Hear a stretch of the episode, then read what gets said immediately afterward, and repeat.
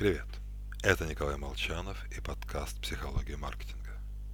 И сегодня мы поговорим о том, почему мы получаем то, во что мы верим.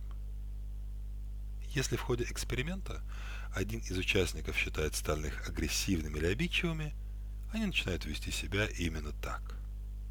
Когда кто-то злобно обвиняет нас в нежелании сотрудничать, мы действительно спешим воткнуть этому злобному мудаку палки в колеса.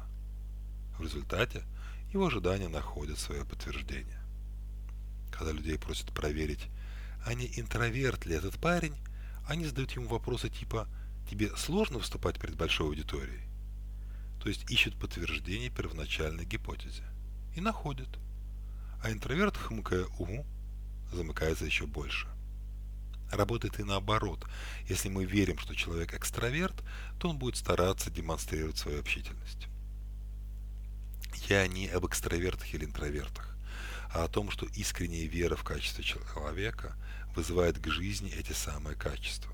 Если взять чуть шире, это, говоря на психологическом языке, теория самоатрибуции.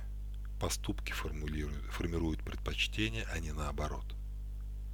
Поэтому эффективнее быть милым со своей второй половинкой, нежели рассчитывать, что ее или его поведение изменит постоянные упреки. А в мире бизнеса любыми способами заставьте клиента купить в первый раз. Не мнение человек ведет к покупке.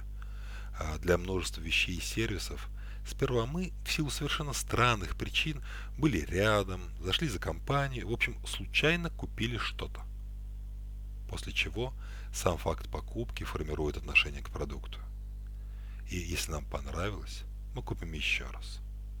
С вами был Николай Молчанов и подкаст «Психология маркетинга».